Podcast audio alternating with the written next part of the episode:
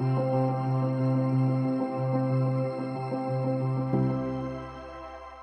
noite a todos.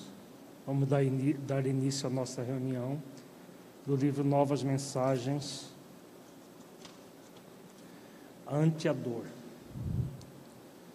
Não enxergues na dor que te visita motivo apenas para lamentações.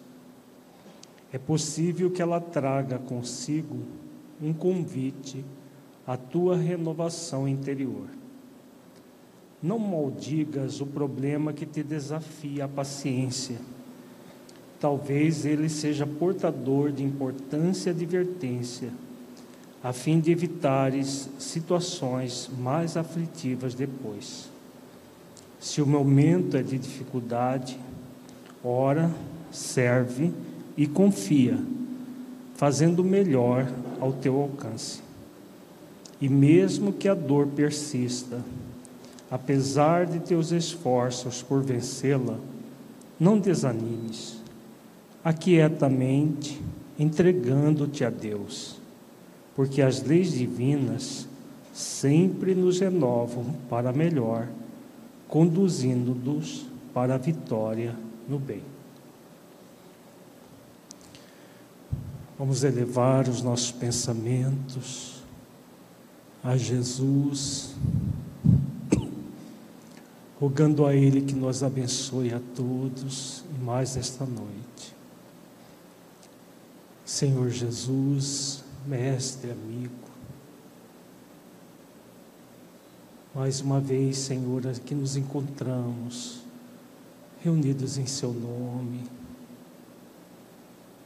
para mais uma reflexão acerca do plano existencial.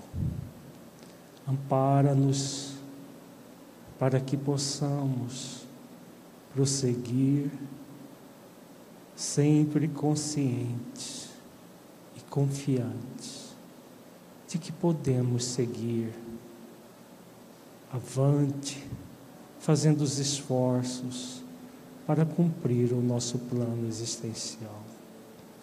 Se conosco, hoje e sempre, Senhor. Gratos por tudo.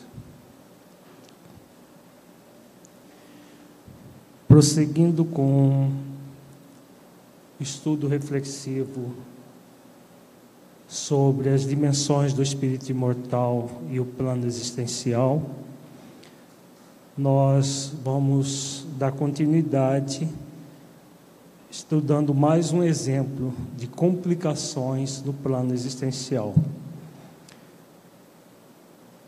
Nós estudaremos mais uma vez, mais um caso, dessa vez do livro Os Mensageiros de André Luiz. O objetivo é refletir sobre as complicações que podemos produzir que impedem a realização do plano existencial. Nosso propósito existencial e o nosso programa existencial. Antes vamos meditar sobre o plano existencial. Feche os olhos, entre em contato com você mesmo em essência buscando sentir-se um espírito imortal, filho de Deus, aprendiz da vida.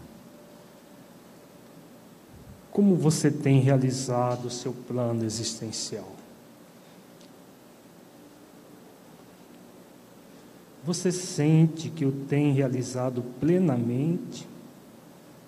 Ou tem dado vazão aos obstáculos, como a preguiça moral? e a valorização da persona em detrimento de sua realidade imortal. Deixe os seus pensamentos e sentimentos fluírem, evitando qualquer mascaramento no processo de auto-engano. Seja verdadeiro, verdadeira com você, analisando-se com autenticidade.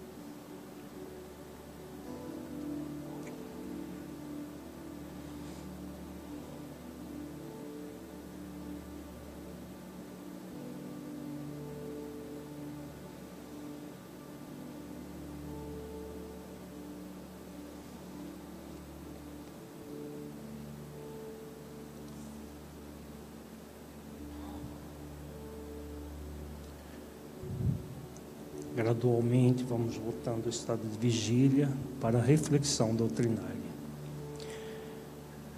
Continuaremos com as nossas reflexões sobre os exemplos de complicações que impedem a realização do plano existencial, com o livro Os Mensageiros do Espírito André Luiz, capítulo 7, A Queda de Otávio, psicografia de Francisco Cândido Xavier, editora FEB no qual estudamos o caso de Otávio, que após ter contraído débitos muito graves, reencarna para resgatá-los por meio da mediunidade construtiva, mas reincide no mesmo movimento de egoísmo, orgulho, vaidade e rebeldia, abandonando o dever junto à mediunidade e forçando um relacionamento afetivo em uma relação conjugal não programada.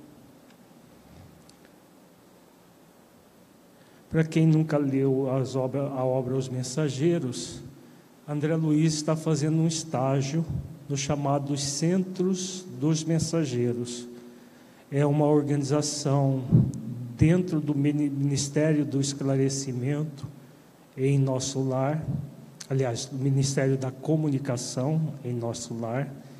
E nesse, nesse centro dos chamados mensageiros, faz-se estudo acerca da mediunidade, programações para as tarefas mediúnicas na Terra e avaliações dos médios que eh, foram fiéis aos compromissos assumidos e aqueles que também não foram fiéis, que faliram no seu programa existencial junto à mediunidade. Então, nós, a, André Luiz está é, conversando com alguns médios que faliram. Dentre os médios que faliram, estão, está Otávio, que é o caso que nós vamos estudar na noite de hoje. No livro Os Mensageiros tem vários outros casos muito interessantes, mas nós vamos estudar apenas este aqui no nosso trabalho de reflexão sobre o programa existencial e o, e o propósito.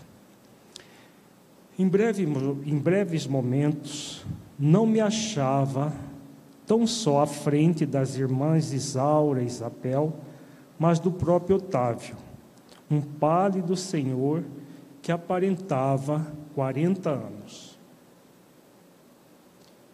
Também sou principiante aqui, expliquei, e minha condição é a do médico falido nos deveres que o Senhor lhe confiou. Otávio sorriu e respondeu: Possivelmente o meu amigo terá a seu favor o fato de haver ignorado as verdades eternas do mundo. O mesmo não ocorre comigo. Ai de mim. Não desconhecia o roteiro certo, certo que o Pai me designava para as lutas da terra não possuía títulos oficializados de competência. Entretanto, dispunha de considerável cultura evangélica, coisa que para a vida eterna é de maior importância que a cultura intelectual simplesmente considerada. Então, aqui Otávio começa a se apresentar para André Luiz dizendo que ele não tinha cultura acadêmica, mas tinha aquilo que é mais significativo para o espírito imortal encarnado, que é a cultura evangélica, a, a, o conhecimento espiritual da realidade da vida. Ele, desde criança, foi evangelizado, participou das atividades, a sua mãe era espírita e o cercou de todas as orientações necessárias para a realização do seu compromisso na tarefa mediúnica. Como ele diz aqui, ele não desconhecia o roteiro certo que o pai lhe designava para as lutas na terra. Diferente de André Luiz, que não teve, enquanto estava encarnado, a, o conhecimento espírita. Ele foi ter conhecimento espírita já na dimensão espiritual. Otávio não foi preparado e tinha todo o conhecimento necessário para a realização do seu plano existencial. Tive amigos generosos do plano superior que se faziam visíveis aos meus olhos.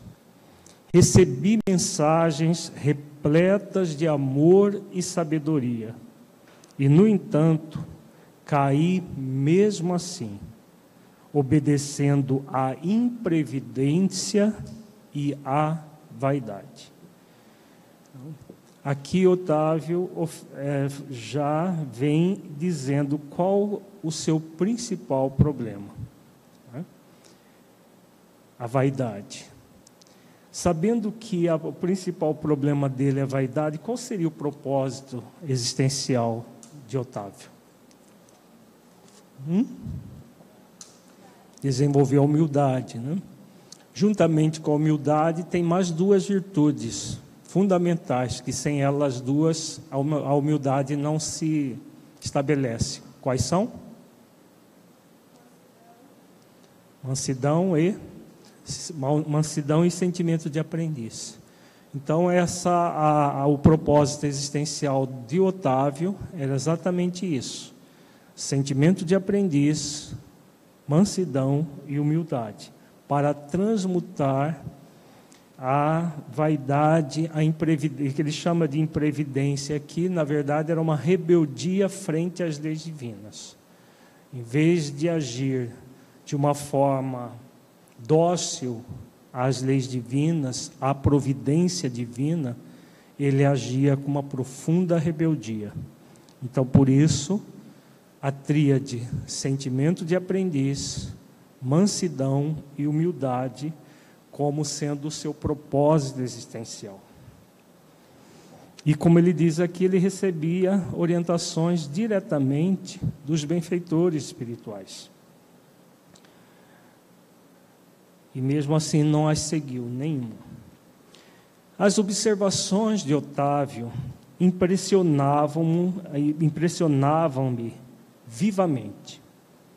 Quando no mundo eu não tivera contato especial com as escolas espiritistas e experimentava certa dificuldade para compreender tudo quanto ele desejava dizer. É, apenas esclarecendo, André Luiz estava iniciando as suas atividades na dimensão espiritual, então ele começou, depois de um, um tempo, trabalhando no, no Ministério da Regeneração, nas chamadas eh, câmaras de regeneração, atendendo a espíritos muito sofredores, recém, é, recém recolhidos das regiões umbralinas. Depois de ficar essa, esse período, primeiro ele foi atendido no, no hospital, no Ministério do Auxílio, e depois passou esse estágio, um bom período, no, nas câmaras de retificação. Depois de um certo período, o próprio Tobias, que era o, o diretor dessa Câmara de Retificação, sugeriu que ele começasse a fazer estudos um, um pouco diferentes para ampliar os seus horizontes do conhecimento espiritual. Então ele havia praticamente passado só o tempo nas câmaras de retificação, ainda não tinha feito nenhum estudo, por isso que ele diz aqui que estava tendo uma certa dificuldade. Depois dessa obra, essa segunda obra da coleção, chamada Coleção André Luiz, ou de é, sobre a vida no mundo espiritual, a primeira é o livro Nosso Lar, a segunda os mensageiros, depois missionários da luz, que nós estudamos o caso do Segismundo, que ele foi aprofundando mais no conhecimento do, do, da doutrina espírita, no conhecimento do funcionamento do movimento espírita, porque com o Alexandre e o Missionários da Luz, ele já começou a participar de algumas atividades aqui na crosta, em que ah, eles visitavam os centros espíritas da época, na década de 50 do século passado. Então, a partir daí, ele foi aprofundando os conhecimentos, mas nesse momento ele praticamente não tinha conhecimento algum de como funcionava a doutrina espírita nem o movimento espírita. Ignorava a extensão das responsabilidades mediúnicas, respondi. As tarefas espirituais tornou o interlocutor algo acabrunhado. Ocupam-se de interesses eternos, e daí a enormidade de minha falta. Os mordomos de bens da alma estão investidos de responsabilidades pesadíssimas. Os estudiosos, os crentes, os simpatizantes no campo da fé podem alegar ignorância e inibição. Todavia, os, sacerdotes não têm desculpa é o mesmo que se verifica na tarefa mediúnica. Os aprendizes ou beneficiários nos templos da revelação nova podem referir-se a determinados impedimentos, mas o missionário é obrigado a caminhar com um patrimônio de certezas tais que coisa alguma o exonera das culpas adquiridas. Aqui, Otávio apresenta a sua condição de médium. Quando ele fala sobre o missionário, em que sentido podemos indicar, entender essa palavra? No sentido estrito ou no sentido amplo da palavra? Hum? Amplo. Por quê? O, o sentido estrito missionário são espíritos superiores que reencarnam em missões especialíssimas. Não é o caso do Otávio. Né? Espíritos superiores em missões não vão à falência dessa forma como Otávio falou, é, como Otávio acabou gerando para a sua vida. Na verdade, é um espírito que recebe uma tarefa uma missão aqui está no, no, é, como sinônimo de tarefa, de uma é, de um, um, algo a ser construído. Nós vamos ver daqui a pouco a história do Otávio. A preparação dele foi para uma tarefa de relevo no campo da mediunidade, mas de relevo no sentido é, no sentido de atender às muitas necessidades de muitos espíritos, não no sentido de ser um missionário para gerar transformações da humanidade ou coisa nesse nível, mas um, uma tarefa de vulto dentro da mediunidade. Por isso que ele fala do missionário. E coloca uma questão muito importante da, para aquele que traz um compromisso muito bem definido. Que questão é essa?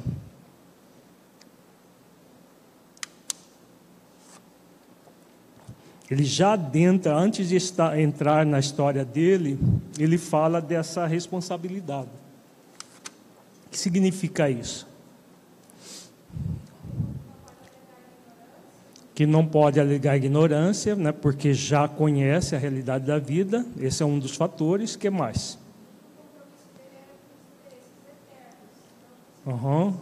O compromisso com interesses eternos. Além disso, o que mais?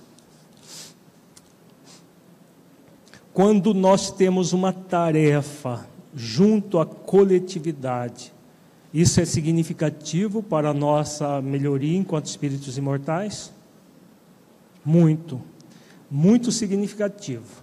Mas quando a tarefa abrange um número de pessoas coletivamente muito grande, e nós não a realizamos, qual é o significado disso por espírito? Tem algum significado ou foi uma coisa simples que ele não realiza e fica por isso mesmo? Vamos lembrar da questão 642 do Livro dos Espíritos? Por exemplo, nós vimos nos dois casos anteriores que a, a, as duas personalidades que nós estudamos nas, nos dois encontros anteriores, as tarefas deles ficavam resumidas às próprias famílias. Era uma tarefa eminentemente pessoal e familiar. Uma tarefa de um médio que vem para uma tarefa de vulto dentro do movimento espírita tem a mesma dimensão? Quando ele vai à falência? Não. Por quê?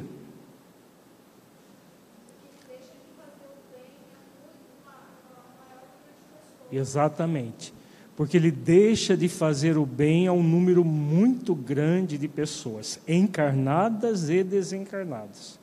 Então, conforme nos ensina a questão 642 do Livro dos Espíritos, que o nosso, a, a no, nosso compromisso é de fazer o bem no limite das nossas forças, porque nós responderemos por todo mal que advier de não termos feito o bem.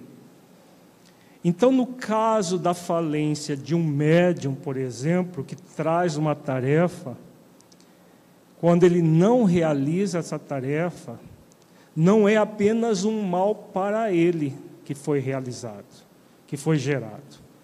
Um mal para toda a coletividade que ele não atende. Tudo aquilo que ele deveria fazer e não fez, gera, gera um mal, né? porque gera a ignorância daqueles que vão per, que ele teria um compromisso de atender. Nós vamos ver na, na, na, na, história dele que ele foi muito bem preparado para determinadas tarefas junto ao Consolador prometido por Jesus no, no Brasil. E não realizou praticamente nada daquilo que foi programado. Então, e, por isso que ele começa a, a, a abordar a sua história dizendo da profunda responsabilidade dele frente ao, a tudo que aconteceu. Porque enquanto Ildeu, que nós trabalhamos no nosso encontro passado, e Marina no outro encontro, geraram muitas dificuldades, mas as dificuldades ficou, praticamente ficaram resumidas a uma família. A família que eles desestruturaram com as ações deles. Por quê? O programa existencial, a, a, parte, a atividade principal do programa era junto aos familiares. Então, é um grupo reduzido que sofre as consequências. Claro que, para o espírito, são consequências muito graves. Mas a tarefa coletiva, quando não realizada, gera um impacto de mal muito maior. Faz sentido isso, gente? Você tem pergunta, Juliana? Por favor.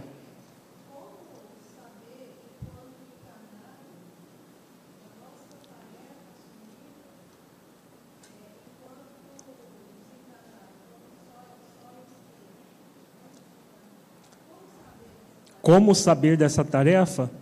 É aquilo que nós estudamos no início do nosso, da nossa atividade, é pela intuição. Intuitivamente a pessoa sabe.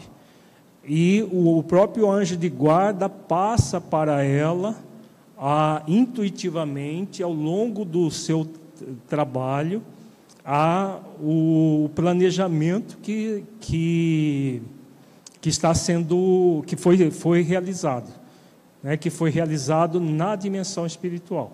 Então, como saber? Buscando pela oração, buscando aquietar a nossa mente e a, é, é, buscando as intuições, porque aquilo que nós trabalhamos no início dos nossos encontros, o esquecimento é dos fatos passados para que nós signifiquemos as nossas vidas. Mas as, é, a, a, aquilo que é mais significativo não fica esquecido. Intuitivamente nós sabemos o que é para ser feito. Então, quando a pessoa, esse é um dos parâmetros, quando a pessoa está realizando o seu plano existencial, o coração se torna pacificado, a mente se aquieta. Quando a pessoa sente uma inquietude de que a vida dela não está é, no rumo seguro, é sinal que o plano existencial não está sendo realizado. Então, buscar intuitivamente, buscar o anjo de guarda, buscar é, essa conexão profunda é muito importante.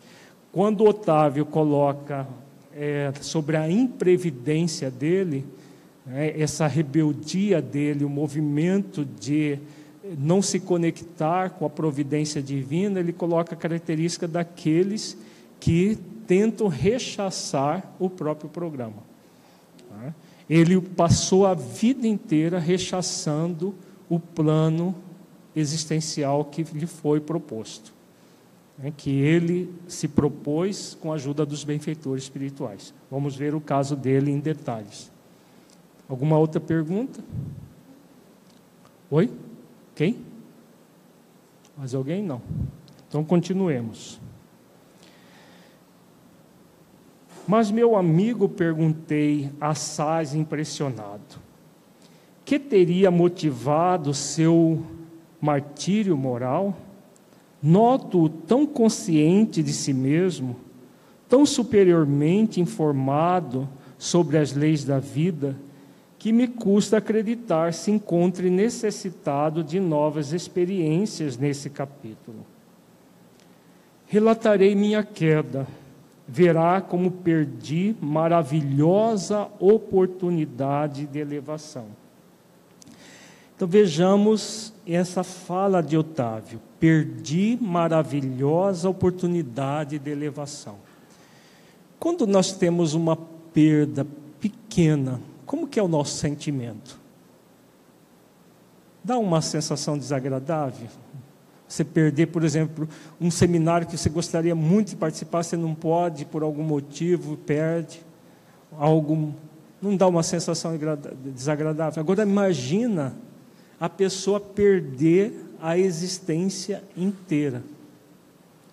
O quão grave é isso em termos evolutivos espirituais. Por quê? Qual é o, o, grande valor que o espírito perde nessa situação? Qual é o grande valor? O tempo, exatamente. Ele perde o tempo evolutivo. Ah, mas o espírito não é imortal? Sim, é imortal. Mas o tempo de uma existência para se, se ser feliz é, é valoroso ou não? Muito valoroso. Se a pessoa perde o tempo de uma existência para que ela desenvolva os recursos para ser feliz, o que vai, ela vai, claro, vai ter outras oportunidades. Ninguém vai ficar órfão da lei de misericórdia. Só que a diferença é que ela vai aguardar a nova oportunidade, cultuando essa infelicidade, essa sensação desagradável de não ter feito aquilo que deveria fazer. Então, toda, é, toda essa carga emocional de não ter feito bem no limite das forças, de ter, por negligência, é, falido e não ter realizado o bem que deveria realizar, gera para o espírito um peso muito grande. É o caso do Otávio. E após mais longa pausa, continuou gravemente. Depois de contrair dívidas enormes na esfera carnal, noutro tempo, vim bater às portas de nosso lar, sendo atendido por irmãos dedicados que se valeram, que se revelaram incansáveis para comigo. Aqui Otávio começa já a definir como foi a sua vida pregressa. Contraiu dívidas enormes na esfera carnal. Ele não revela quais são essas dívidas, mas tudo que se estuda a respeito da mediunidade, as pessoas que trazem uma tarefa mediúnica junto ao movimento espírita, normalmente faliram no seio das religiões no passado, principalmente no sacerdócio católico, na, como pastores evangélicos protestantes, em situações assim. E ao é, falirem dentro dessa área religiosa, né, é, também como freiras, madres superiores e outras, após falirem nessa, nesse compromisso na seara de Jesus, a misericórdia divina muitas vezes traz de volta a pessoa para uma tarefa mediúnica junto ao movimento espírita, a doutrina espírita. É o que provavelmente aconteceu com Otávio. Preparei-me então durante 30 anos consecutivos para voltar à terra em tarefa mediúnica, desejoso de saldar minhas contas e elevar-me alguma coisa. Não faltaram lições verdadeiramente sublimes, nem estímulos santos ao meu coração imperfeito. O ministério da comunicação favoreceu-me com todas as facilidades e, sobretudo, seis entidades amigas movimentaram os maiores recursos em benefício do meu êxito. Técnicos do, do auxílio acompanharam-me à terra nas vésperas do meu renascimento entregando-me um corpo físico rigorosamente sadio. Segundo a magnanimidade dos meus benfeitores daqui, ser-me-ia concedido certo trabalho de relevo na esfera de consolação às criaturas. Então vejamos toda a preparação de Otávio antes de encarnar. Nós vimos na, na preparação da, do, do, do Espírito Segismundo todo o processo da reencarnação dele. Provavelmente algo muito semelhante aconteceu com Otávio. Como ele diz, técnicos do auxílio acompanharam a, a, o seu, a sua reencarnação na Terra, fizeram todo o trabalho. Seis espíritos que, durante toda essa preparação, é, na, para a reencarnação dele, também iriam participar da, do seu processo de elevação. E, sobretudo, ele preparou durante, se preparou durante 30 anos consecutivos. Já pensou o que significa isso? 30 anos estudando sobre a mediunidade, sobre a importância dela, como servir com equilíbrio é, como ele diz, não faltaram lições verdadeiramente sublimes, nem estímulos santos ao meu coração imperfeito. Recebeu todo, tudo que poderia ter recebido para o êxito do seu trabalho. E vejamos por que, que a sua responsabilidade é enorme. Como ele diz aqui, ser-me-ia concedido certo trabalho de relevo na esfera da consolação, de consolação às criaturas.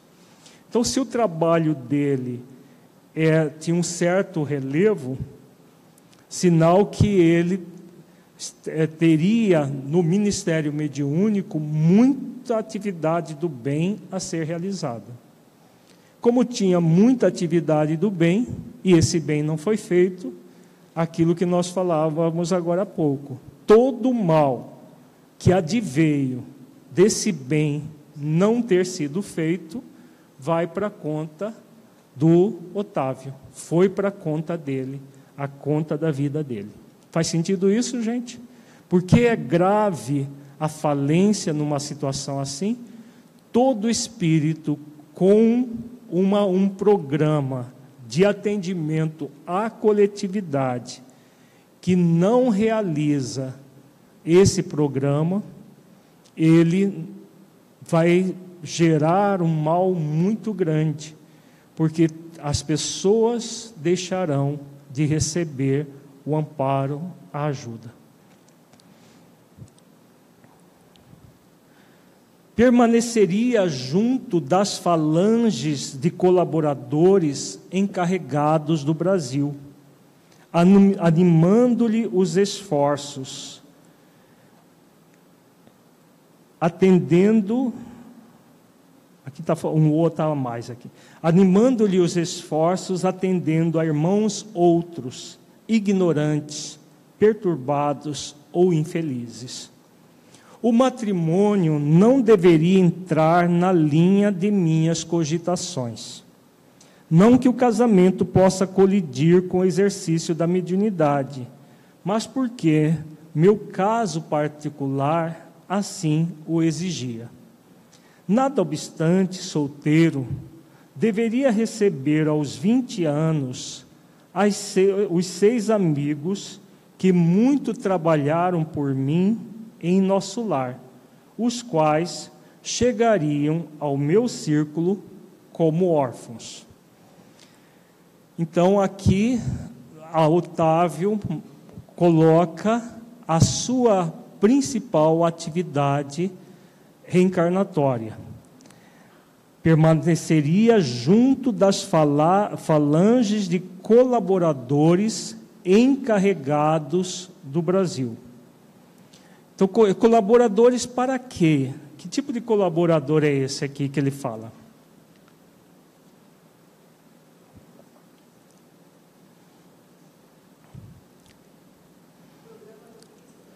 O programa do Cristo para a Terra, exatamente.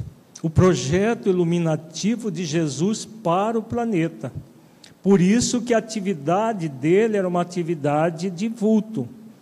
Ele seria um dos colaboradores na área da mediunidade, porque são colaboradores de várias áreas.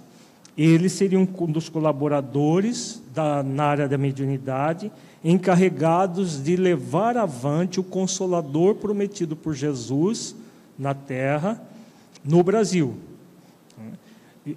A, Jesus conta com milhões e milhões de colaboradores por toda parte.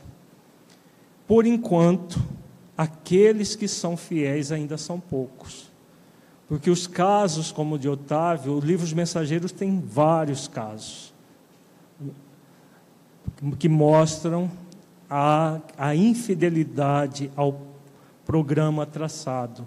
O livro Tormentos da Obsessão, na, semana, na primeira, segunda terça de outubro, nós estudaremos um dos casos do livro Tormentos da Obsessão. Tem dezenas de casos também de pessoas que tiveram compromisso na área do, do Consolador e faliram. Outro livro que traz também vários é, colaboradores que faliram, Entre Dois Mundos, de Manuel Filomeno de Miranda. Então, e, e, o que aparece na literatura é, mediúnica espírita é uma minoria.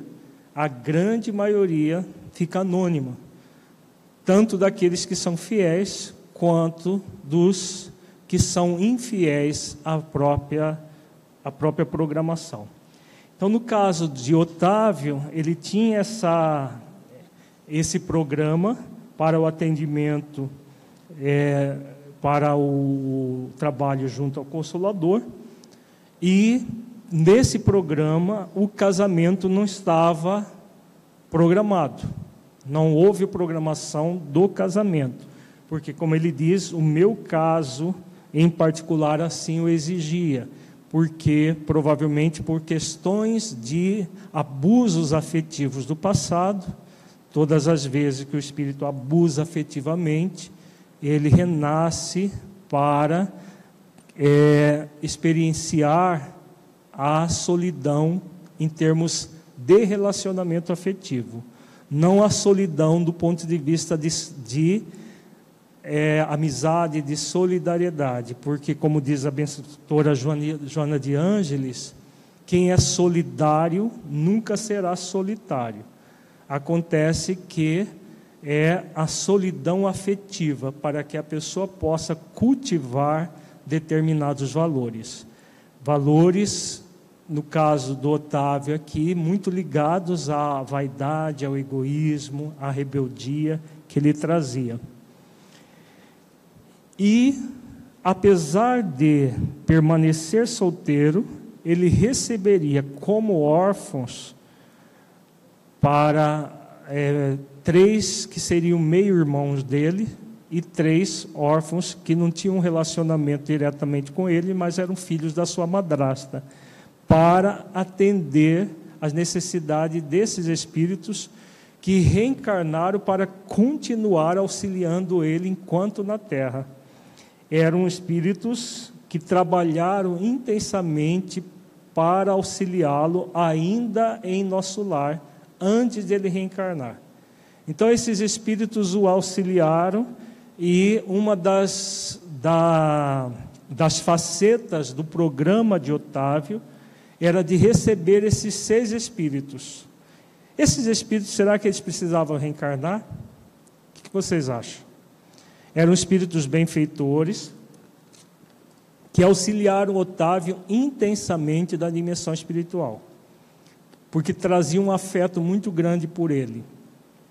E se colocaram dispostos a reencarnar para auxiliá-lo durante a sua é, permanência na Terra. Será que eles precisariam? Hum? Eles não precisariam ter reencarnado, mas reencarnaram por amor, reencarnaram para auxiliá-lo. Talvez uma outra condição eles não tivessem reencarnado, mas para auxiliar o Otávio, eles reencarnaram. Daqui a pouco a gente vai saber o que, que Otávio fez com eles. Ele fez algo muito grave para esses espíritos. Além dele ter falido na mediunidade, ele também faliu na dinâmica dessa família que ele deveria é, cuidar, dos seis órfãos. Claro que por eles, eles reencarnaram para ajudá-lo, mas ao mesmo tempo a, a encarnação deveria servir para o aprimoramento desses espíritos. Mas ele não é, realizou aquilo que estava no programa. Meu débito para com essas entidades tornou-se muito grande. E a providência não só constituiria agradável resgate para mim, como também garantia de triunfo pelo serviço de assistência a elas, o que me preservaria o coração de leviandades e, e vacilações porquanto o ganha-pão laborioso me compeliria a não aceder a sugestões inferiores nos domínios do sexo e das ambições incontidas.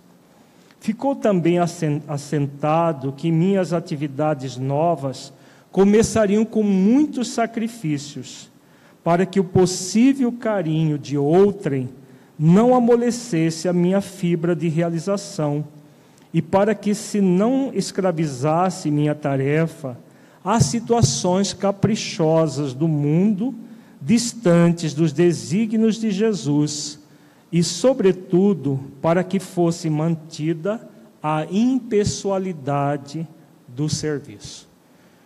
Vejamos que tudo foi muito bem planejado para que Otávio fosse exitoso no seu na sua tarefa. Ele não tinha o casamento na sua programação, mas tinha, desde os 20 anos, o cuidado para com esses seis órfãos que ele iria cuidar durante toda a existência para que o esforço de junto ao trabalho para a manutenção dos órfãos o auxiliasse a controlar os impulsos sexuais e não caísse em leviandades muito comuns ainda na Terra. Não tanto naquela época, porque isso aqui foi, foi no início do século passado, hoje já muito mais séria a questão, mas aqui no, no, no provavelmente nos anos 20, 30 do século passado. Mas ele tem toda essa programação. Outra questão importante que ele coloca é que as atividades começariam com muitos sacrifícios e aos poucos ele receberia mais recursos para a realização de toda a tarefa. E o objetivo é manter a impessoalidade do serviço. Olha como isso é importante, um detalhezinho. Qual que é a importância da impessoalidade no serviço do médium?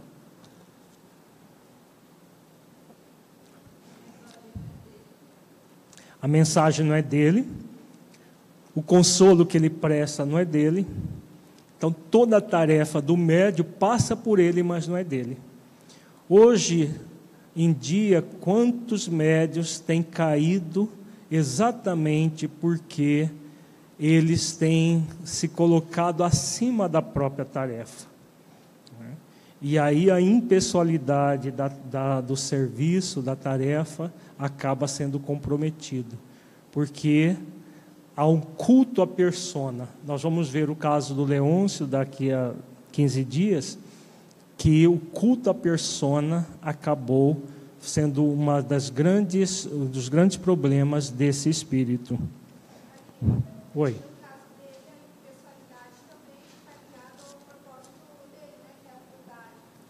Se a impessoalidade está ligada ao propósito dele, sim, está ligada a esse esforço que ele deveria fazer para desenvolver a humildade, a mansidão, para superar a vaidade, o orgulho e a rebeldia que ele trazia.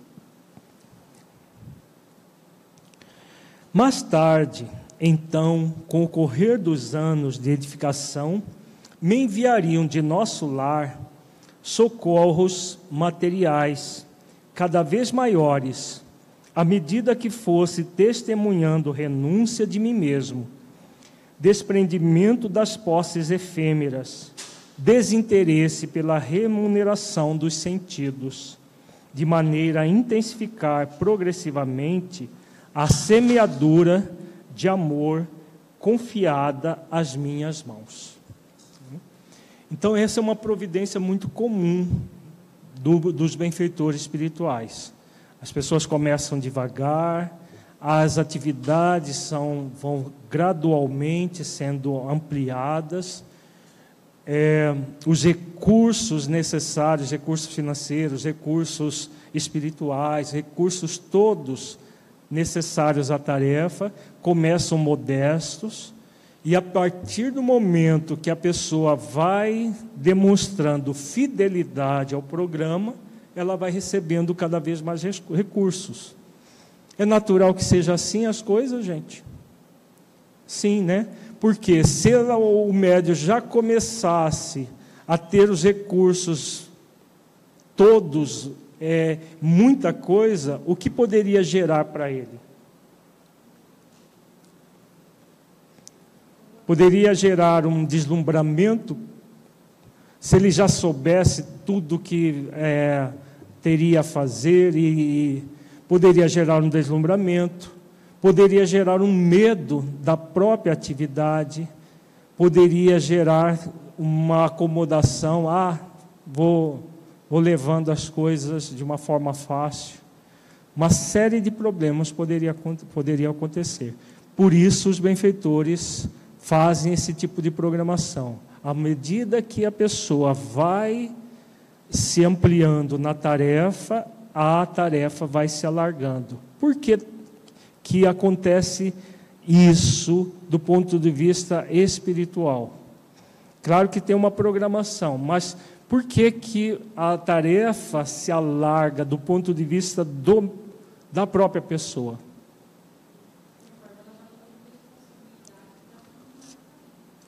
Ela vai assumindo responsabilidade para assumir mais tarefa, mas também tem um outro fator. Está ligado à questão 642. Nós somos convidados a fazer o bem no limite das nossas forças. Se nós trabalharmos, trabalhamos para desenvolver virtudes, as nossas forças se ampliam ou não? Sim. E se elas se ampliam, para onde que vão os limites? Vão ficando cada vez maiores, é, mais largos as nossas possibilidades. É o que é, aconteceria com Otávio ele começaria limitado, como todo e qualquer trabalhador do bem, vai começando limitado. Mas vai se esforçando, vai fazendo cada vez mais uma soma de bem. Essa, essa capacidade de expansão do bem em si mesmo ampliam as suas é, possibilidades, porque ele vai superando os limites, vai superando os limites e sendo capaz de produzir cada vez mais. Tudo combinado, voltei, não só prometendo fidelidade aos meus instrutores, como também hipotecando a certeza do meu devotamento às seis entidades amigas a quem muito devo até agora. Vocês lembram de uma fala de Alexandre com relação ao pai de, de, do Segismundo, que nós estudamos algum, já uns, uns meses atrás, Alexandre diz o seguinte: que nós somos muito, muitas vezes, heróis na hora da promessa. E na hora da realização das promessas, nós titubeamos. Então vejamos aqui, a, a, a Otávio prometendo fidelidade aos seus instrutores, prometendo fidelidade às seis entidades amigas que o auxiliaram, que ele receberia mais tarde como órfãos. Então ele prometeu para todos aqueles que estavam mais afetos ao seu programa. Vamos ver o que ele fez? Otávio, nesse momento, fez uma pausa mais longa, suspirou fundamente e prosseguiu. Mas ai de mim, que olvidei os compromissos. Os benfeitores de, nos, de nosso lar localizaram-me ao lado de verdadeira serva de Jesus. Minha mãe era espiritista cristã desde moça não obstante as tendências materialistas de meu pai, que era, todavia, um homem de bem. Aos 13 anos, fiquei órfão de mãe, e aos 15, começaram para mim os primeiros chamados da esfera superior. Por essa ocasião, meu pai contraiu segundas núpcias e apesar da bondade e cooperação que a madrasta me oferecia, eu me colocava num plano de falsa superioridade a respeito dela. Em vão, minha genitora endereçou do invisível apelos sagrados ao meu coração. Então vejamos o cenário que é, Otávio reencarna. Reencarna já num lar em que a, o Evangelho de Jesus era praticado pela sua própria mãe, espiritista cristã desde moça. O, o pai materialista, mas era um homem de bem dentro da programação dele havia a orfandade. Então ele fica órfão aos 13 anos. Aos 15 anos começa a haver as primeiras manifestações mediúnicas. Quando seu pai se casa novamente, ele começa a colocar para fora toda a rebeldia que trazia dentro de si, toda vaidade que trazia o orgulho e se coloca num plano de falsa superioridade em relação à madrasta. A mãe, já na dimensão espiritual, trabalha para orientá-lo, mas ele não atende o, as orientações da mãe. Como ele disse é, é, inicialmente para André Luiz, ele via os espíritos, ele ouvia os espíritos. Então, provavelmente, a mãe se fazia visível, o orientava e ele não seguia as orientações da mãe.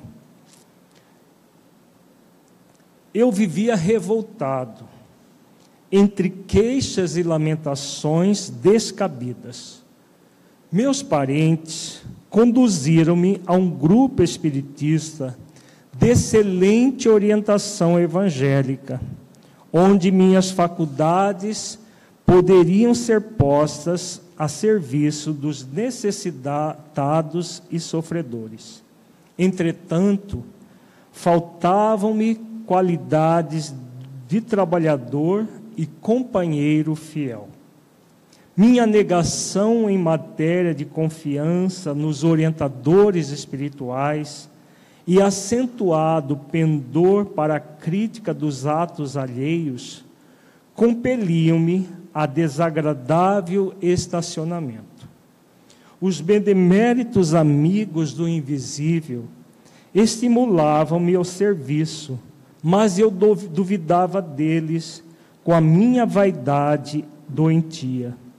E como prosseguissem os apelos sagrados, por mim interpretados como alucinações, procurei um médico que me aconselhou experiências sexuais.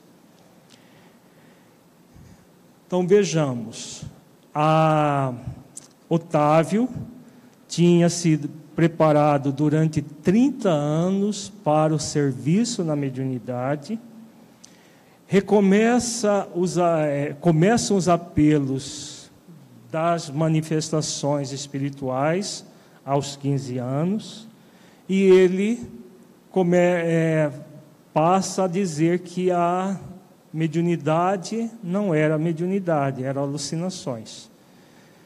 Teve a mãe espírita, teve, tinha conhecimento espírita, é, os benfeitores, os, os próprios parentes levaram ele para um grupo espírita de excelente orientação evangélica, recebeu todas as orientações necessárias, mas, como ele mesmo diz, faltavam-me qualidades de trabalhador e companheiro fiel. Minha negação em matéria de confiança nos orientadores espirituais e acentuado pendor para a crítica dos, dos atos alheios compelia-me a desagradável estacionamento.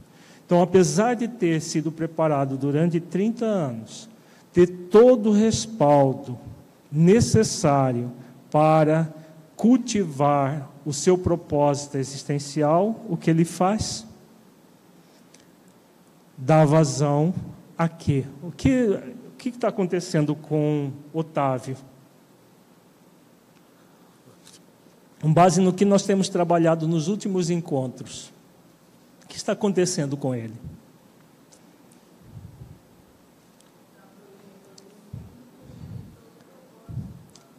Está aproveitando o mundo, isso é consequência.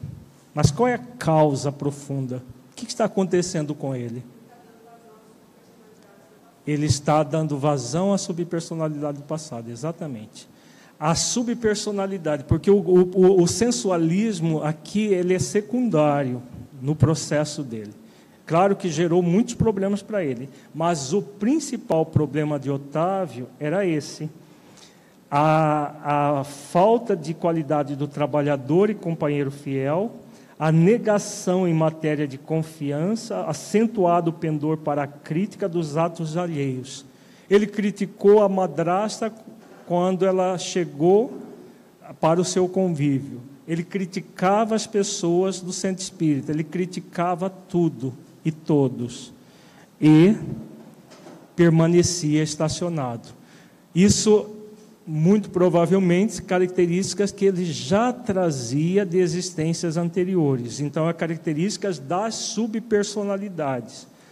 Da, da, pode ser da última subpersonalidade ou de outras, ou de, de várias ao mesmo tempo. E aí, em vez dele focalizar o espírito imortal, ele passa a utilizar da persona Otávio, transitória, para dar vazão às subpersonalidades do passado. É exatamente isso que está acontecendo com Otávio aqui, nesse momento. Como ele diz, é, a, ele dá vazão à vaidade doentia. Então, todo o processo de orgulho, de vaidade, de rebeldia, muito arraigado que ele trazia dentro de si. A própria mediunidade ele interpretou como alucinações. E aí o que, que ele fez? Provavelmente foi no psiquiatra. O que, que o psiquiatra falou para ele? Provavelmente pelas características, um psicanalista. O psicanalista falou: o problema seu é falta de sexo uniu fome com vontade de comer, né? Então ele que já muito provavelmente estava desejoso disso tudo, hora que ouviu o psiquiatra falou, falar que era falta de sexo o problema dele, para onde que ele foi? Vamos ver. Completar então 19 anos entreguei-me desenfreadamente ao abuso de faculdades sublimes. Desejava conciliar à força o prazer delituoso e o dever espiritual, aliando-me cada vez mais dos ensinos evangélicos que os amigos da esfera superior nos ministravam tinha pouco mais de 20 anos quando meu pai, arrebatado pela morte, eh, foi arrebatado pela morte. Com a triste ocorrência, ficavam na orfandade seis crianças desfavorecidas, porquanto minha madrasta, ao se consorciar com meu genitor, lhe trouxera para tutela três pequeninos. Em vão implorou-me socorro à pobre viúva. Nunca me dignei aceitar os encargos redentores que me estavam destinados.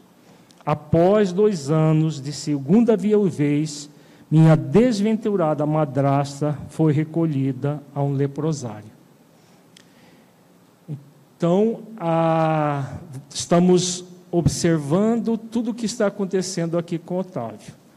Quando o psiquiatra recomenda para ele relações sexuais, ele começa a ter várias relações sexuais, acreditando que ia sanar os seus problemas. Como ele diz aqui, desejava conciliar a força, o prazer delituoso e o dever espiritual, como se fosse possível servir a dois senhores: servir ao sensualismo, ao erotismo e, ao mesmo tempo, servir na benignidade com Jesus. Impossível, né? Nós sabemos que é impossível. E, ao mesmo tempo, o que ele faz?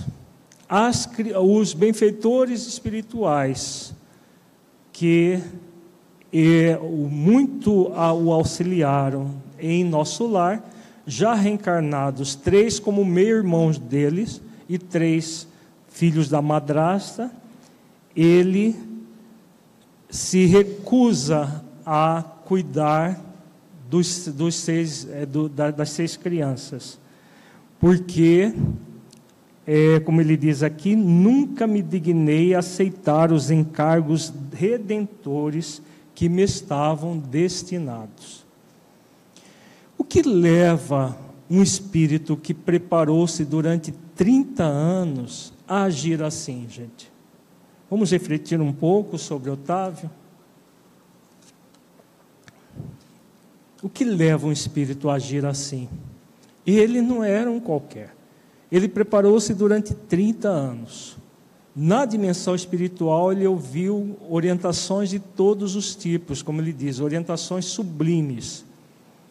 Quando encarnado, ele continuou recebendo as orientações. Foi participar de um centro espírita realmente digno desse nome.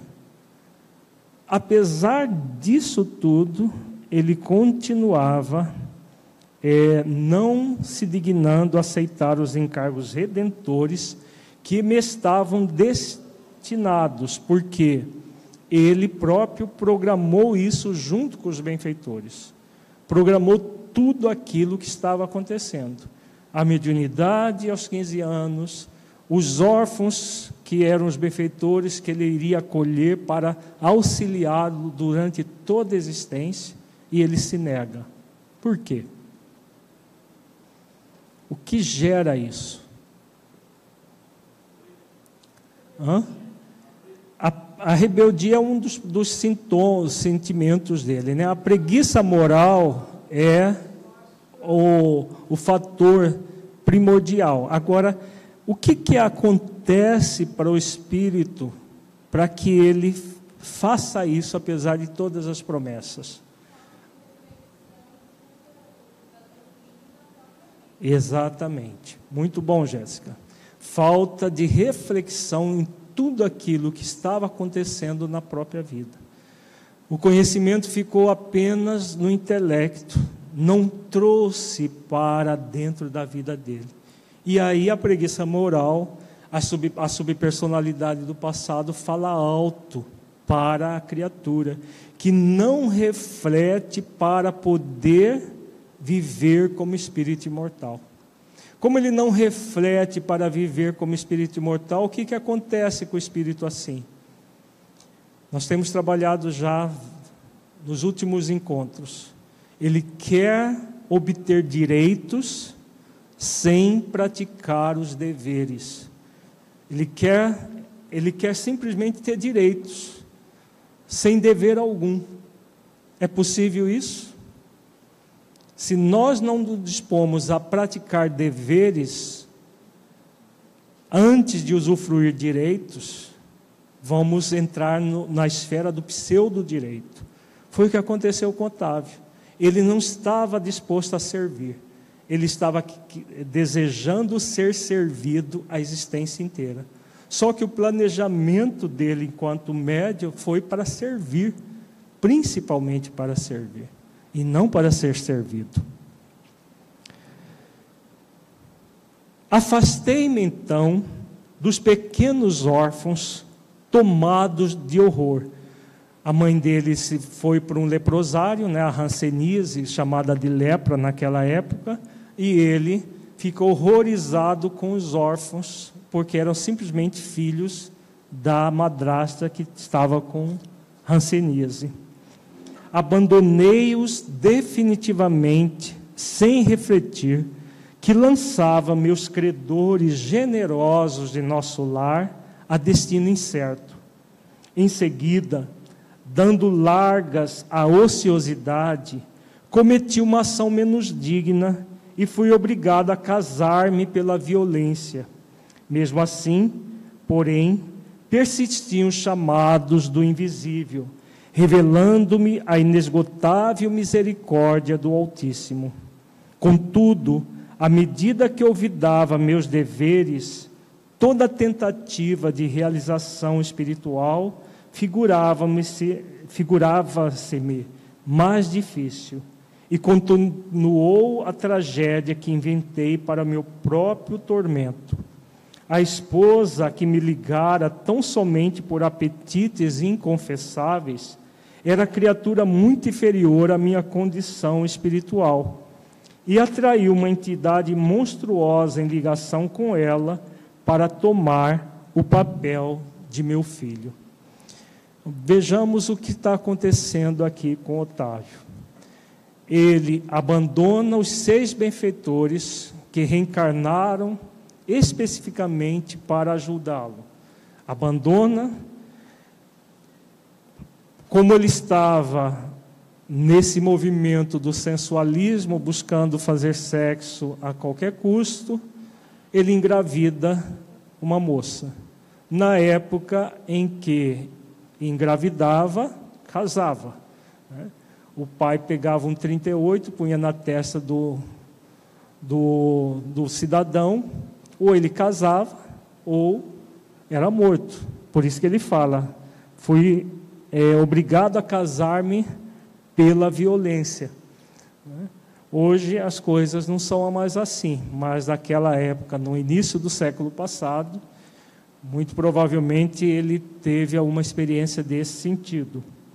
E aí ele que estava apenas a cata de sexo, sem nenhum compromisso, é obrigado a se casar.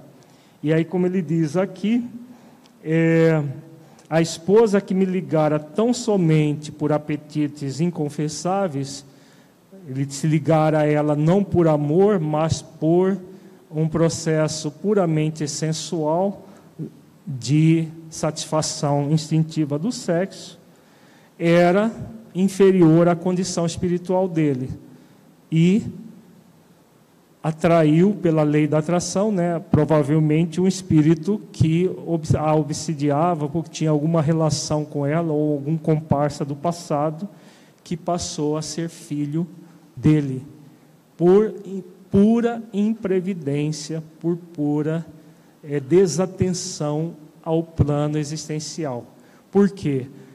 Como ele mesmo colocou na programação, o casamento não estava previsto estava prevista a família, mas a família composta de pai solteiro e seis órfãos, que ele cuidaria durante a existência inteira, mas o casamento não estava previsto. E ele força a situação. Nós vimos no nosso encontro passado, no caso do Judeu, a fala do Silas, dizendo que todos os casamentos são programados na dimensão espiritual. Ele está falando de dos casamentos realmente que fazem parte do plano existencial. É a grande maioria naquela época, né? Hoje, hoje em dia existem muitos casamentos desse tipo que são chamados casamentos acidentais. Como é um casamento acidental? É um casamento não programado que a pessoa força. E como hoje tem a cultura do casar e descasar facilmente, as pessoas já casam. Ah, se não der certo, eu separo. Só que é aquela questão: a pessoa vai entrar numa relação, vai produzir filhos, vai produzir uma série de, de situações muito sérias para ela, para o seu próprio aprimoramento. Né? Hoje, podemos aventar a possibilidade de muitos casamentos chamados desse tipo de acidentais. Não pela força, mas pelo simplesmente por um processo de é, leviandade mesmo, de sexo a qualquer custo, de, de, de, dessa sexolatria que domina a sociedade atual, em que as pessoas, às vezes adolescentes, 14, 15, 16 anos, acabam se unindo por situações que não estão no programa espiritual. Quando a, a, pessoa traz um compromisso, como é o do Otávio, um compromisso junto à coletividade, e mesmo assim pratica ações como essa, né, e vejamos o quão grave é isso, porque vai impedi-lo de realizar as ações que deveria. Mas aí ele coloca uma questão muito importante. Que se, o que ele colocou que, apesar de tudo o que estava acontecendo, ainda os benfeitores continuaram chamando. Olha como é bonito isso. Mesmo assim, porém, persistiam chamados do invisível revelando-me a inesgotável misericórdia do Altíssimo. Então, a lei de misericórdia é aquilo que, como Cristo coloca, né? Deus manda, é, Deus coloca o seu sol para bons e maus, envia chuva para justos e injustos. Apesar de Otávio estar agindo de uma forma profundamente injusta, de profundamente é, irresponsável, os chamados do mundo espiritual não cessavam para que ele despertasse. Mesmo assim, ele não despertou. Releguei à, à rua seis carinhosas crianças, cuja convivência concorreria decisivamente para minha segurança moral. Mas a companheira e o filho, ao que me pareceu, incumbiram-se da vingança. Atormentaram-me ambos até ao fim da existência, quando para aqui regressei, mal tendo completado quarenta anos, roído pela sífilis, pelo álcool e pelos desgostos, sem nada haver feito para o meu futuro eterno, sem construir coisa alguma no terreno do bem.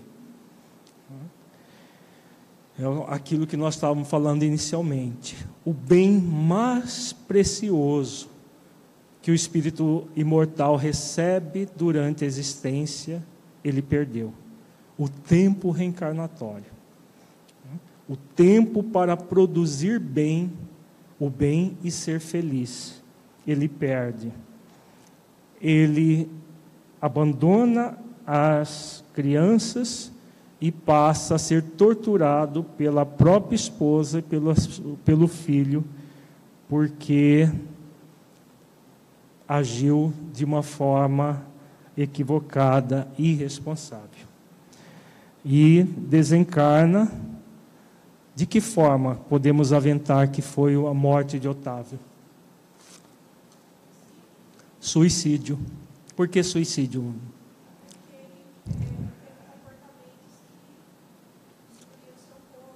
Uhum. Isso. Então, como ele, ele morre aqui aos 40 anos, muito provavelmente ele deveria viver muito mais. Né? a tarefa mediúnica, ele provavelmente iria ir para uns 60, 70 anos, até, talvez até mais. Mas ele se torna alcoólatra, sífilis, que é uma doença venérea, que na época não tinha cura, é, e, além disso, todos os desgostos morais que ele cria para ele mesmo. Né? E, como ele diz, sem construir coisa alguma no terreno do bem. O quão grave é isso para um espírito. Enxugou os olhos tímidos e concluiu: Como vê, realizei todos os meus condenáveis desejos, menos os desejos de Deus. Foi por isso que fali, agravando antigos débitos.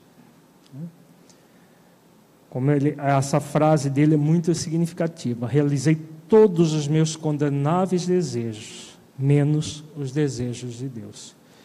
Quando o espírito dá vazão ao seu ego, ele vai tentar a força da vazão aos seus desejos.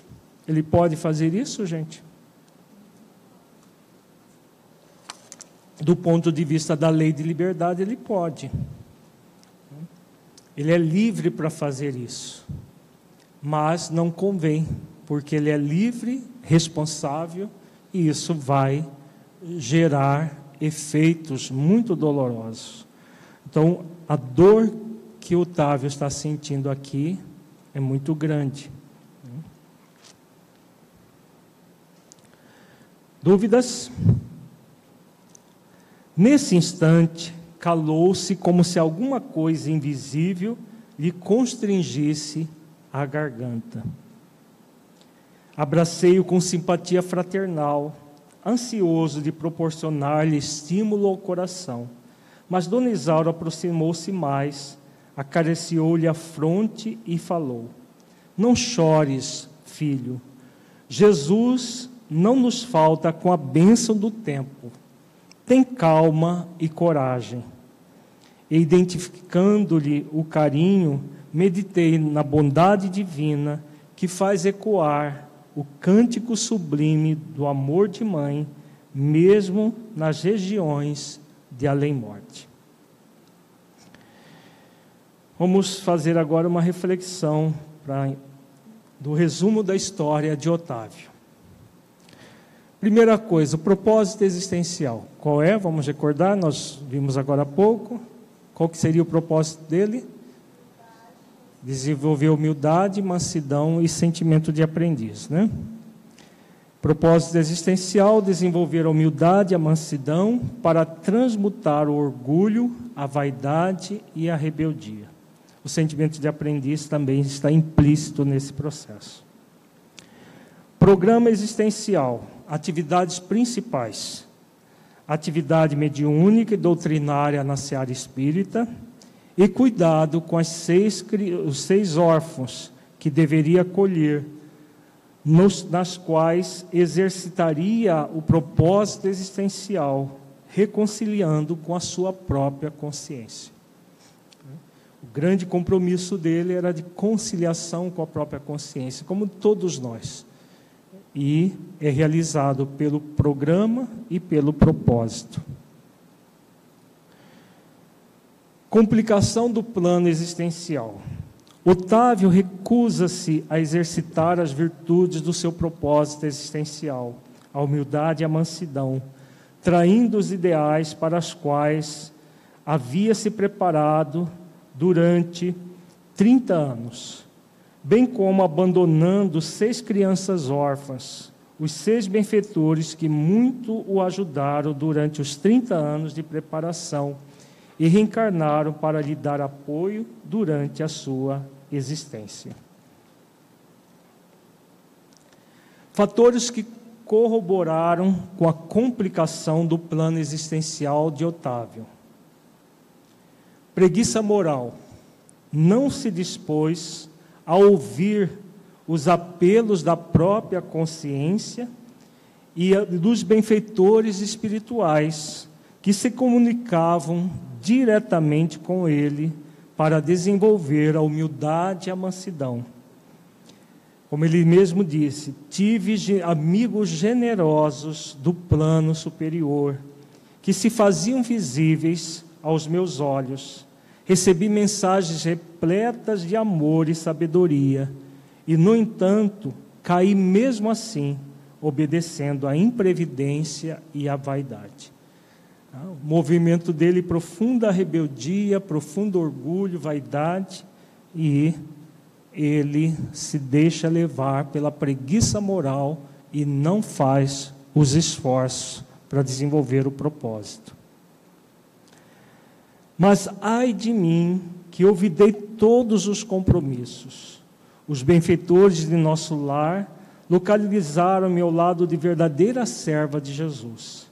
Minha mãe era espiritista cristã desde moça, não obstante as tendências materialistas de meu pai, que era, todavia, um homem de bem. Aos 13 anos fiquei órfão de mãe, e aos 15 começaram para mim os primeiros chamados da esfera superior. Por essa ocasião, meu pai contraiu segundas núpcias, e apesar da bondade e cooperação que a madrasta me oferecia, eu me colocava num plano de falsa superioridade a respeito dela. Em vão, minha genitora endereçou do invisível apelos salgados ao meu coração. Eu vivia revoltado entre queixas e lamentações descabidas meus parentes conduziram-me a um grupo espiritista de excelente orientação evangélica, onde minhas faculdades poderiam ser postas a serviço dos necessitados e sofredores. Entretanto, faltavam-me qualidades de trabalhador e companheiro fiel. Minha negação em matéria de confiança nos orientadores espirituais e acentuado pendor para a crítica dos atos alheios compeliam-me a desagradável estacionamento. Os beneméritos amigos do invisível estimulavam-me ao serviço, mas eu duvidava, duvidava deles com a minha vaidade doentia. Então, nós estamos vendo aí todas as características egóicas de Otávio e a ausência de esforço para desenvolver o propósito existencial. Mecanismos enganosos do ego que corroboraram a preguiça moral. E como prosseguissem os apelos sagrados, por mim interpretados como alucinações, procurei um médico que me aconselhou experiências sexuais. Completar então 19 anos, entreguei-me desenfreadamente ao abuso de faculdades sublimes. Desejava conciliar a força, o prazer delituoso e o dever espiritual, aliando-me cada vez mais dos ensinos evangélicos que os amigos da esfera superior nos ministravam. Então, esse movimento que é muito comum, os mecanismos enganosos do ego, é aquele, aquela ideia de que nós poderemos servir a dois senhores, de que é possível viver no mundo e, ao mesmo tempo, ser fiel à própria consciência é fundamental que nós tenhamos consciência que nós somos convidados a viver no mundo, sim, mas sem ser do mundo, sem ser mais um, agindo de uma maneira contrária aos apelos da consciência. Porque quando nós fazemos surdos aos apelos da consciência, no caso de Otávio, além da própria consciência, os apelos dos benfeitores, que eles se comunicavam diretamente com ele. Quando nós nos fazemos de surdo, o resultado é muito sofrimento para nós. Valorização da persona identificada com a subpersonalidade do passado. Mesmo assim, porém, persistiam os chamados do invisível, revelando-me a inesgotável misericórdia do Altíssimo. Contudo, à medida que olvidava meus deveres, toda tentativa de realização espiritual figurava-se-me mais difícil. Aqui ele fala declaradamente, né? Ele esquecia os deveres, porque estava querendo só usufruir de direitos. Releguei a rua a seis carinhosas crianças cuja convivência concorreria decisivamente para minha segurança moral. Então, os seis benfeitores que ele abandona, que seriam úteis para a segurança moral, ele dá vazão às tendências do passado. Ah, mas a companheira e o filho, ao que me pareceu, incumbiram-se da vingança, atormentaram-me ambos até o fim da existência, quando para aqui regressei, mal tendo completado 40 anos, roído pela sífilis, pelo álcool e pelos desgostos, sem nada haver feito para o meu futuro eterno, sem construir coisa alguma no terreno do bem. Como vê, realizei todos os meus condenáveis desejos, menos os desejos de Deus. Foi por isso que fali, agravando antigos débitos. Oi.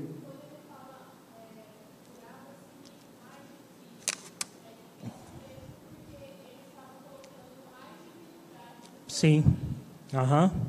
É, o difícil é porque ele estava colocando mais dificuldade em seu caminho, exatamente. Cada vez tornando a vida difícil. Agora vejamos aqui no esquema todo o processo do Otávio. Então, a prova de humildade e mansidão de Otávio, que ele se recusa. O objetivo é sempre de viver como espírito mortal, transitoriamente encarnado, valorizando o essencial e não a persona. E o que Otávio faz? Em vez de valorizar o ser essencial, que é o nosso médico interno, onde todas as virtudes são desenvolvidas, pela preguiça moral, ele não se dispõe a utilizar da persona Otávio para desenvolver essas virtudes. Ao contrário, a própria persona se alia à subpersonalidade do passado e vão à falência, ele, ele vai à falência dando vazão às tendências inferiores do passado. Na, na a metáfora que nós temos usado, a persona atual Otávio tem como objetivo auxiliar o ser essencial no desenvolvimento das virtudes, especialmente a do propósito, cumprindo-se as leis divinas, que é o plano existencial. É a, a, persona de hoje deve ser utilizada como enfermeira das subpersonalidades do passado. O que ele fez? A subpersonalidade que emerge do passado, no qual adquiriu muitos débitos, manifesta-se pela tendência a falir novamente devido à preguiça moral. Então ele adquire muitos débitos no passado, na existência antes dessa como Otávio, e aprofunda-se nesses débitos. O que gera tudo isso? O principal fator, o que ele coloca textualmente, a, a, fatores que levaram Otávio a falir, obter direitos sem praticar deveres. Essa é uma tendência muito comum no espírito encarnado. Ele quer ter direitos sem ter praticado o dever. Por exemplo, no caso do Otávio, a solitude da afetiva estava na sua programação, é, no, no, seu programa existencial. Ele não teria o casamento. O que ele fez? Forçar um direito que ele não tinha conquistado. Quando ele força um direito que ele não tinha conquistado, ele cria uma situação muito mais dolorosa do que permanecer na solidão afetiva, mas desenvolvendo valores do coração. Quando ele abandona os seis órfãos, porque eles eram filhos de uma leprosa, na, na concepção dele, ele também é, quer obter é, valores, obter direitos, sem praticar o dever junto às, às os benfeitores de nosso lar. Aí vem a pergunta consciencial: como devem ser os esforços para que o plano existencial seja cumprido, especialmente o propósito? E aí, gente, nós já, já é a terceira vez que nós fazemos essa mesma pergunta. Como devem ser os esforços? Diários, né? Diários, quantas vezes forem necessárias. Porque as subpersonalidades do passado ainda falam muito alto em nós. Como elas falam muito alto em nós, se não houver esforços continuados, pacientes, perseverantes e disciplinados diariamente, o que acontece? Nós, para resvalar nas imperfeições do passado, é, é muito fácil, porque essas imperfeições foram cultuadas por nós durante séculos. E como foram cultuadas por nós durante séculos, cultivar as virtudes não é uma tarefa fácil. Cultivar virtudes é a tarefa mais trabalhosa que nós temos a desempenhar, principalmente a virtude do propósito. A virtude do propósito diz respeito ao nossa principal, o nosso principal problema egóico. Como é o nosso principal problema egóico, é muito desafiador o trabalho da virtude do propósito. Então, sem esforços diários, continuados, pacientes, perseverantes, disciplinados, não vai ser possível desenvolver.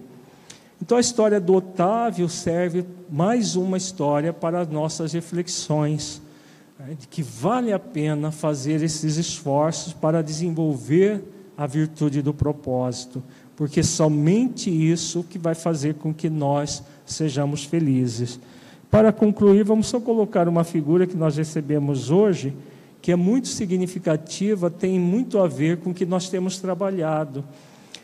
Nós, há uma, é, nós temos duas tendências egóicas a fazer com as nossas tendências inferiores do passado espiritual ligado às subpersonalidades. Ou nós podemos tentar é, fugir delas num processo de repressão de sentimentos e a repressão de sentimentos só dá força à própria subpersonalidade, ou podemos dar vazão.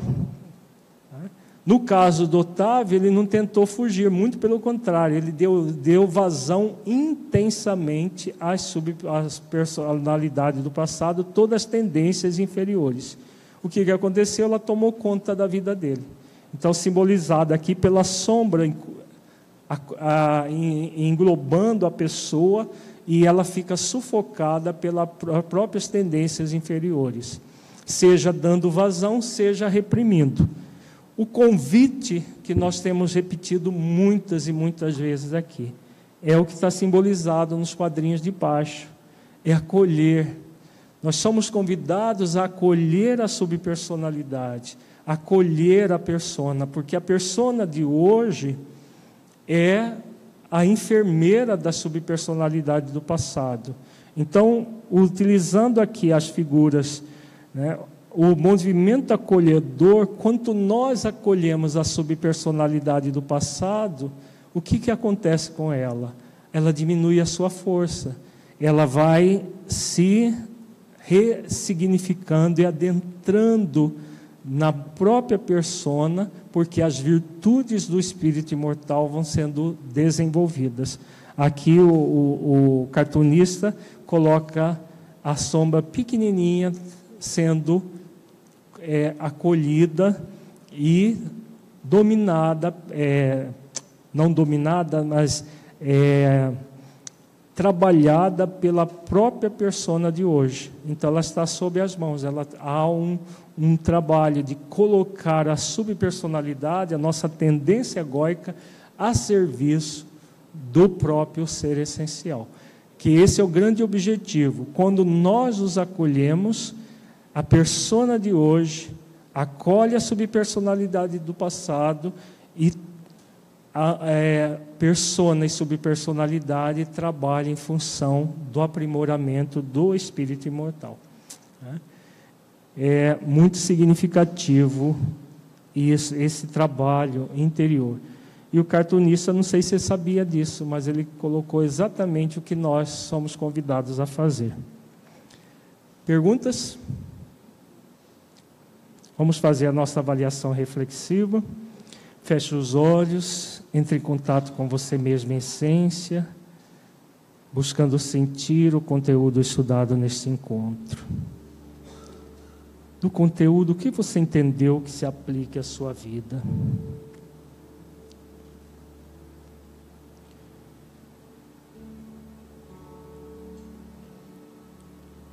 Conteúdo estudado mudou a forma como você entende a oportunidade reencarnatória e os obstáculos a serem superados? Em caso positivo, que mudança foi essa?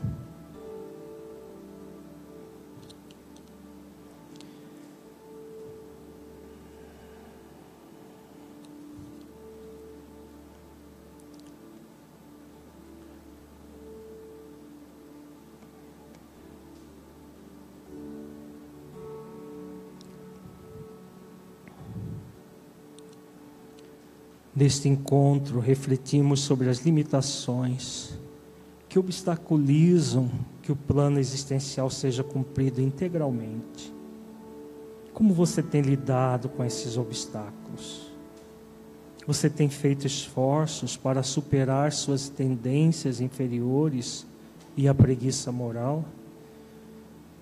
Como você tem tratado da suas subpersonalidades e da sua persona. Você a tem acolhido para ressignificar as tendências inferiores?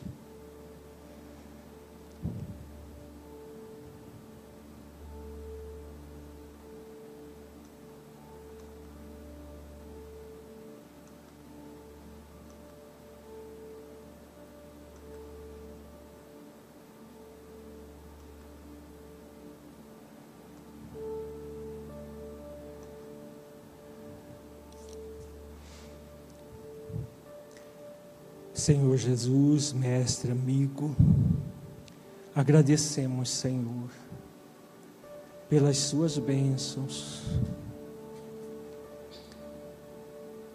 por podermos refletir acerca do sentido da vida e a importância de sermos fiéis às nossas consciências, aquilo que programamos para esta existência. Porque somente assim, Senhor, é que reconhecemos que seremos felizes, realizando os esforços necessários para evoluir e crescer. Ampara-nos a todos nós, fortalecendo-nos nas nossas limitações, para que possamos superá-las gradualmente, com esforços, esforços continuados, pacientes, perseverantes e disciplinados. Se conosco, hoje e sempre, Senhor. Gratos por tudo.